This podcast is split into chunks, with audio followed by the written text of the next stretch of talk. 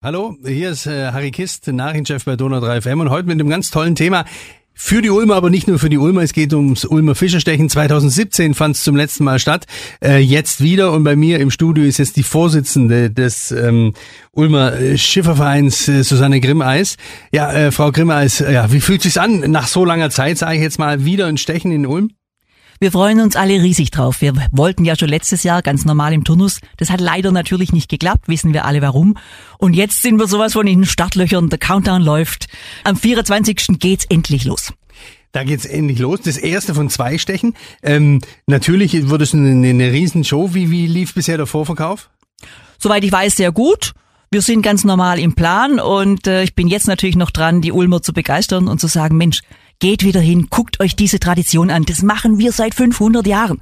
Da hat sogar schon 548 der Sohn Kaiser Karls V. teilgenommen und zugeguckt vielmehr. Und da gibt's sogar einen Bericht aus dieser Zeit. Wir wissen also, so alt mindestens ist es Fischerstechen. Und seit dieser Zeit von damals zu heute hat sich quasi, was das Spektakel angeht, ja einiges verändert, oder doch? Im Großen und Ganzen nichts. Die Veränderungen, weil es eine historische Geschichte ist, die läuft natürlich mit sehr, sehr kleinen, feinen Veränderungen, um das möglichst in diesem historischen Rahmen zu halten. Ja, wir haben Veränderungen, vor allem die Stecherfiguren. Die sind immer ein Spiegel der Zeit. Also Figuren, die in den 50er Jahren des letzten Jahrhunderts modern waren, interessant waren, die interessieren heute keinen Menschen mehr. Also wir haben es ein bisschen angepasst und damit natürlich auch der Historie und dem Interesse der Menschen Rechnung getragen. Wer sind denn jetzt so die Probanden, also die, die Figuren, die äh, abgebildet werden?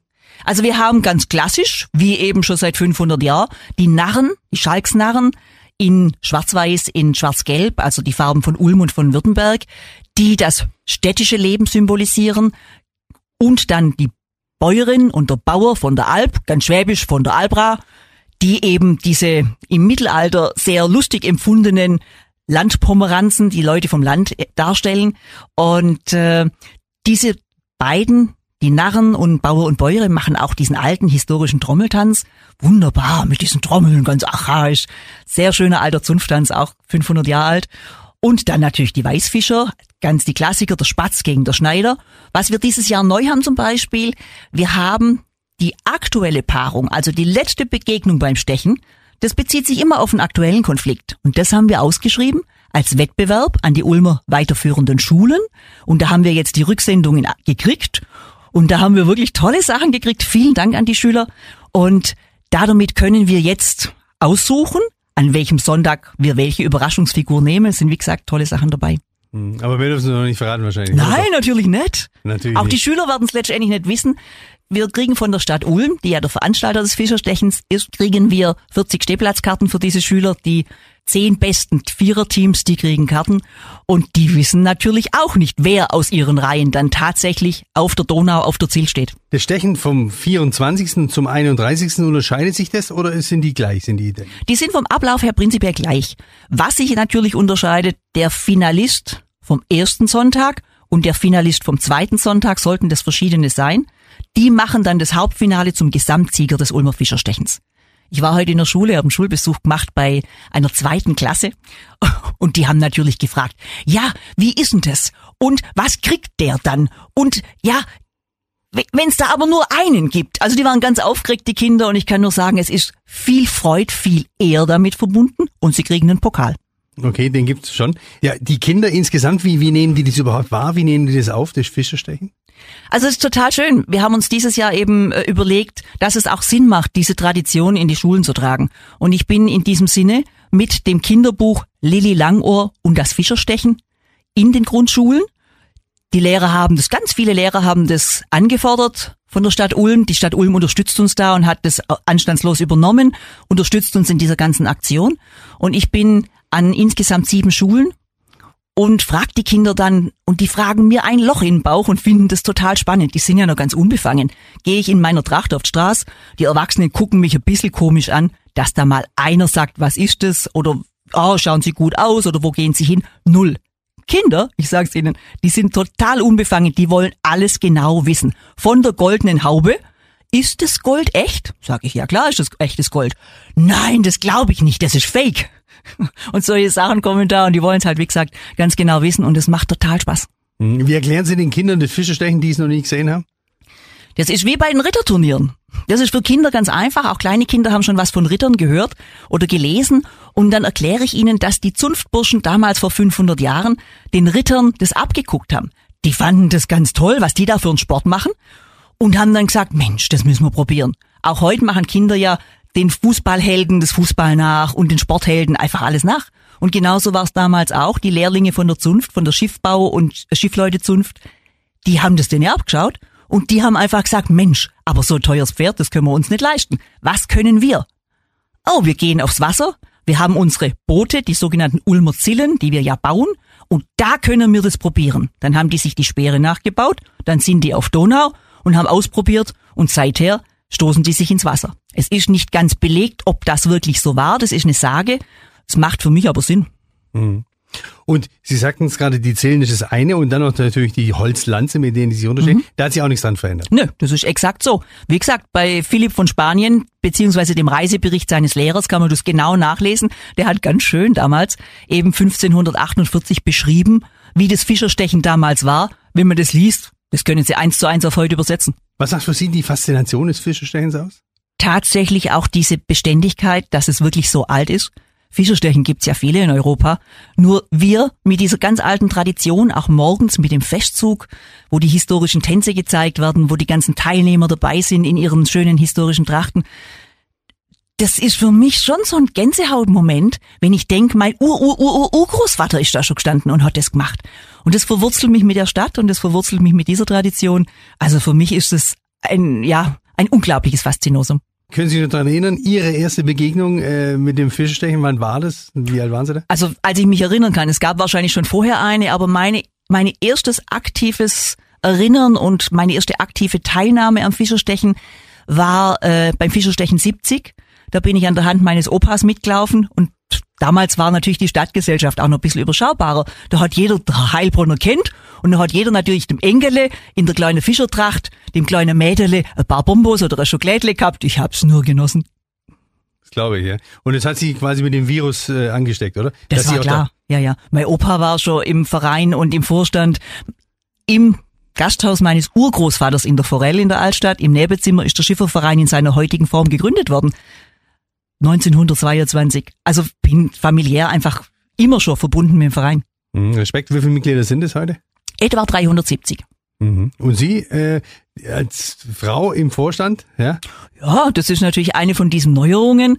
Natürlich hat die Zunft, als es noch Zunft war, immer einen männlichen Zunftmeister gehabt als dann die Zünfte aufgelöst waren, als dann auch der Schiffbau, die Schifffahrt einfach im wahrsten Sinne des, der, im wahrsten Sinne des Wortes der Bachen untergangen sind, mit Industrialisierung, mit Eisenbahn.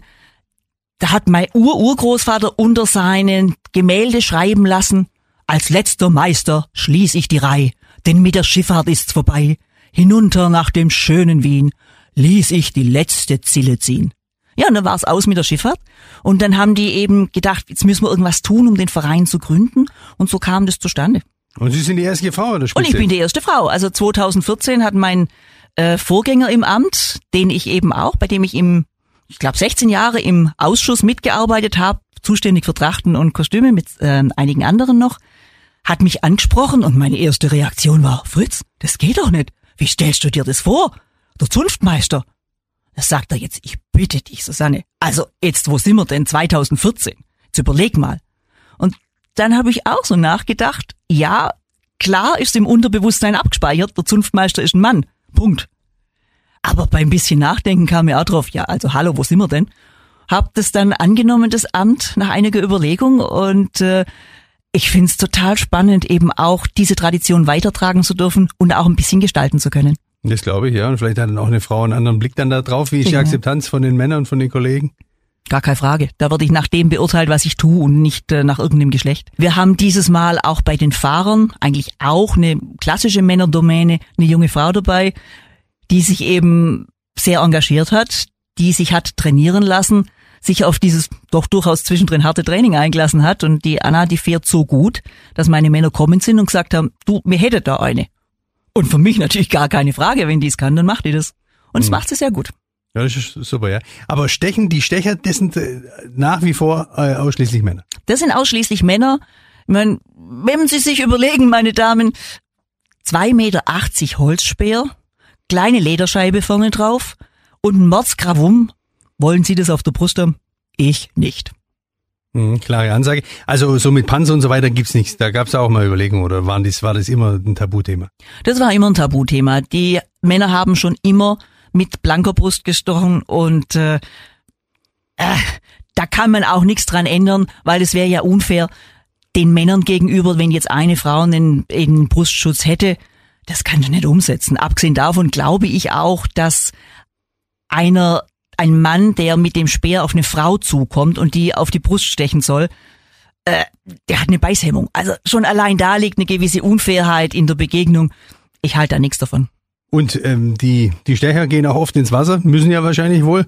Ja. Gab es mal einen Sieger, der es komplett trockenen Fußes geschafft hat? Ich meine mich zu erinnern, ja, ich könnte mir vorstellen, dass das der König von Württemberg war, also der Stecherkönig von Württemberg. Ich meine mich zu erinnern dass der einmal wirklich komplett trocken durchgekommen ist.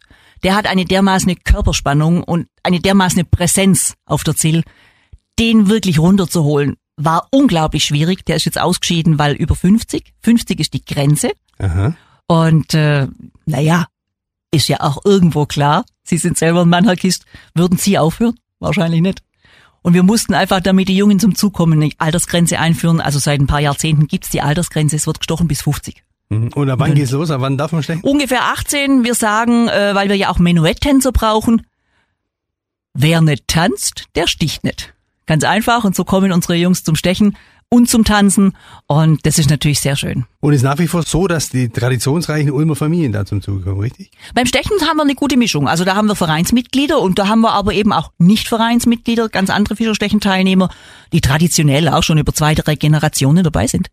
Mhm. Aber schon so, dass die Ulmer Familien quasi die Traditionsfamilien dessen mehr oder weniger tragen auch den Verein. Genau, also im Verein selber sind es nur Nachfahren der alten Handwerkerfamilien, der Schiffbauer und Schiffleutezunft. Und beim Fischerstechen, das schaffen wir gar nicht aus eigenen Reihen. Beim Menuett, bei den Fahrer sowieso, bei den Stecher sind ganz viele Nichtmitglieder dabei. Gott sei Dank.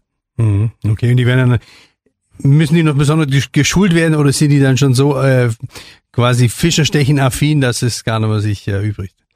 Also wir haben natürlich die entsprechenden Trainings, was jetzt die Schulung angeht. Also die Faszination dieses Festes, die ist, habe ich den Eindruck, so groß, dass einfach alle begeistert dabei sind. Nochmal zu Ihrem Werdegang, ja. Also mhm. die diese Affinität ist natürlich klar. Sie haben selber gesagt, vom Opa kam das dann und so weiter. Ähm, haben Sie noch Zeit für andere Dinge oder füllt es jetzt schon einen Großteil Ihrer Freizeit aus? Also im Moment habe ich nicht mehr viel Zeit. Das türmt sich alles auf dem Schreibtisch. Ich habe viele Termine, Abstimmungen mit der Stadt Ulm, die Trainings, wo ich zum Großteil versuche, präsent zu sein. Also jetzt die nächsten drei, vier Wochen, mh, hm, da ist nimmer viel Luft und dann wird's wieder normal. Hm. Was, was sind denn die optimalen Bedingungen? Momentan ist ja die Donau, heute habe ich geguckt, da war sie quasi flach wie so ein Teppich, so ganz glatt. Ist es gut oder, oder was sind so, was, was, was brauchen Sie, was wünschen Sie sich? Also, was ich bestellt habe, ist, fangen wir beim Wetter an, so 3, 24 Grad und einen leichten Wind, so dass es uns in den Trachten einigermaßen von der Temperatur her angenehm ist, denn diese engen Gewänder, die sind, also diese Mieder, die diese Frauen früher ankauft haben, uh, da ist ganz schön heiß. Das eine. Und fürs Wasser, für die Donau, eben auch, da braucht es eine gewisse Strömung. Wenn Sie sich vorstellen, die einen Zillen kommen von Neu-Ulm, die haben nur ein bisschen Power von der Iller runter. Die anderen, die müssen gegen den Strom Donau aufwärts fahren und sich dann stoßen sie sich ab mit den Rudern und begegnen sich dann in der Mitte von der Donau. Wenn da gar keine Strömung da ist, die schaffen wie blöd. Da sind die dann einfach hinterher fix und alle. Ich wünsche meinen Fahrern und uns allen, eine gewisse Strömung, nicht zu viel natürlich, kein Hochwasser, aber eben gutes Wasser. Gutes Wasser, genau, okay. Und entsprechend viele Zuschauer und die werden es aber schon haben, soweit ich weiß. Ne?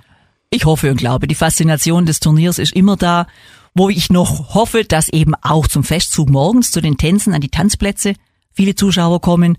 Nachmittags beim Turnier kostet Eintritt, morgens beim Festzug ist umsonst und da gehen wir durch die Ulmer Gassen in der Altstadt und in der Stadtmitte wir hoffen, dass ganz viele Ulmer Flagge zeigen, nämlich die schwarz-weißen Ulmer Fahnen und Fenstertücher raushängen. Kann man am Rathaus kaufen.